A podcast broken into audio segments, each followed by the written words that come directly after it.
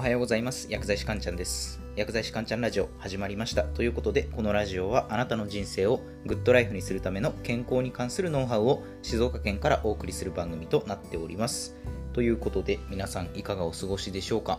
いやラジオ配信は楽しいですね。毎日毎日あれも喋ってみようかなこれも喋ってみようかなってこうネタ作りとかをね結構僕はねやるのが楽しくてですね。毎回台本は書いていてですね。うん、やっぱね、そうやってね、話の構成を考えたりとか、そういうのもね、結構ラジオ配信のね、楽しみの一つかなっていうふうに思うんですよね。で、今日はね、少しまあ雑談ということで、ネタについてお話ししようかなと思います。よくネタ切れしちゃって何話せばいいかわからないっていう、まあそういった悩みって結構いろんなところで聞かれると思うんですけれども、お話のテーマはですね、〇〇すればネタに困らないっていうような、そういったテーマでお話ししようかなと思います。でですね、先日、僕ね、ある方のラジオ配信を聞いていたんですよ。でその時のお話なんですけれども、えーと、どういった、ね、配信をその人されてたかっていうと、まあ、その方はね、えー、まあ、ラジオの他にもね、ブログとかやられてるんですよね。ラジオ配信だと、まあ、その方はね、普段の何気ない日常のこととかも、まあ、いろいろね、話されてるんですけれども、まあ、ブログとかだとね、専門分野に特化した記事とかを結構ね、たくさん作られてる方なんですよね。で、どうやらね、最近こう、ブログで書くネタが、なくなってきて、すごい困っているみたいな、そういったね、ラジオのね、配信の内容だったんですけれども、まあ、確かにね、雑記ブログとかだったら、まあ、何書いてもいいみたいなところはあるんですけれども、まあ、何かね、専門分野に特化したブログとかだと、ネタとして書い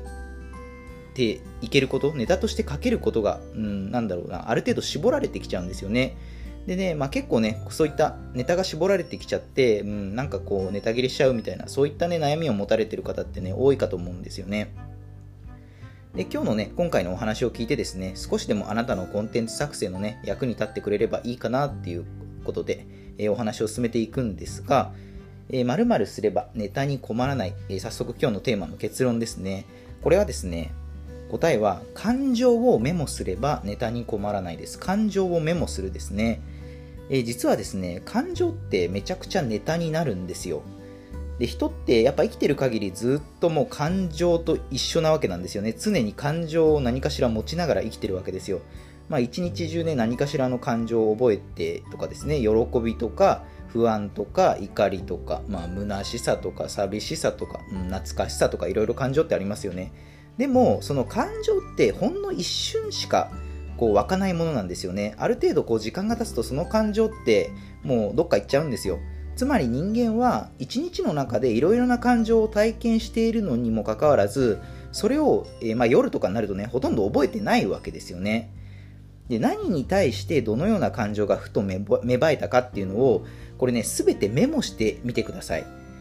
でさらになぜその感情に至ったのかを深掘りしてみると結構ね思いがけないねオリジナルなねネタになったりするんですよね。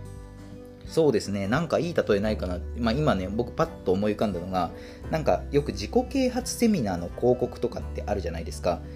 あなたはこれで幸せになれますみたいな。なんかああいうの見ると僕なんかうさんくさいなって思うんですよ。でで僕はそういう時にねすかさずメモするわけですよね。今日自己啓発セミナーの広告を見てうさんくさいなと感じたっていうふうにまあメモをするわけですよ。で、そのメモをまあ夜ね、ちょっと見返したりするわけですよね。で、その時にうさんくさいなって感じた感情ですね。なぜうさんくさいって感じたのかっていうことをこう深掘りしていくんですよね。で、僕の場合はですね、やっぱね、科学的根拠が何もないのに、こう、大々的に宣伝しているところとか結構うさんくさいなっていう風に感じやすいんですよね。まあ、なので、うん、科学的な根拠何もないのに、あ、なんかすごいあんな大げさにあなたは幸せになれますみたいな風に宣伝してるのが、じゃあうさんくさいのかなっていう風にまあ考えていくわけですよ。で、どんどん深掘りしてって、いやでも人って、多くの人って自己啓発セミナーに結構行きたがる人多いよなって思って、じゃあ自己啓発セミナーって、うん、なんか行くと気分が上がるって聞いたことあるよなっていう考えになるわけですよね。で、どんどんどんどん掘り下げて、えーと、じゃあつまり気分が上がるっていうことはじゃあポジティブになれる話をセミナー参加者に、まあ、そのねセミナー主催者っていうのは、えー、お話をしてるのかなっていうふうに考えててですね。じゃあ多くの人ってポジティブになりたいのかな？逆を言えば世の中ネガティブな人が多いのかなとか。じゃあネガティブっていうことはとかなんかそうやってどんどんどんどん掘り下げていくわけですよね。なんかもうこれだけで記事一つ書けそうじゃないですか。なんかね、結構ね、感情をどんどんどんどんね、深掘りして、すごい分析していくと、なんかね、すごいもうそれだけでね、記事1本かけちゃったりするんですよね。なので、これをまあ音声の、まあ、配信のネタにしたり、まあブログでもいいんですけど、そうするとね、結構もうネタってね、うん、尽きないんですよね。なので、こう、普段の感情をね、メモして、深掘りする癖をつけてみるといいです。で、そうするとね、そのうち、なんかね、日常の景色すべてがネタに感じる時とかってあるんですよね。うん、まあちょっとここまでいくとちょっと頭おかしいかなって思う時もあるかもしれないですけど、うん、結構ね、ずっとそうやって、何か自分が感じた、そういった感情をメモしてメモしてメモしてっていうと、もう、なんか全てそういう風に見えてくるんですよ。ネタになんか見えてくる時があって、うん、なんかね、そうするとね、結構ね、ネタにはね、もう全然困らなくなるんですよね。なのでね、ぜひね、ネタに困ってる人はね、感情を深掘りして、うんまあ、メモですね、一番最初な最初に大事なのはメモなんですけど、その感情をメモして、えー、その感情を後でどんどん深掘りしてみるっていうことをやってみてください。で、これはね、ちょっと余談なんですけれども、感情のメモを深掘りすると、他にもね、メリットがあるんですよ。っていうのは、まあ、これは本当余談なんですけれども、感情を言語化する能力が高くなっていくと、メンタルヘルスにすごいプラスの影響が出てくるんですよね、メンタルヘルス。まあなんかね、こういうことね、僕ね、他のラジオでもね、結構語ってたりはするんですけれども、まあざっくり言うとですね、やっぱね、メンタルすごく病んじゃう人の特徴の一つに、感情をうまく言語化できない、言葉で表現できないっていう特徴があるんですね。そうなので逆に、まあ、そういったネタ作りのために感情をメモしてってで後で時間経ってからその感情は何で湧いたのかとか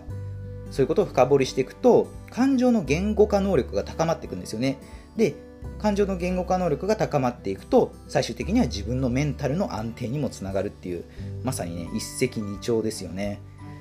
っていう今日は、えー、そういったね、えー、ネタに関するお話でしたということで、えー、最後まとめですね。今日のお話のテーマ〇〇すればネタに困らない。これは感情をメモすればネタに困らないですよっていう、そういったお話でした。では今日の内容は以上になります。いかがだったでしょうか？あなたの人生がグッドライフになりますように、薬剤師かんちゃんでした。では皆さん、良い一日を。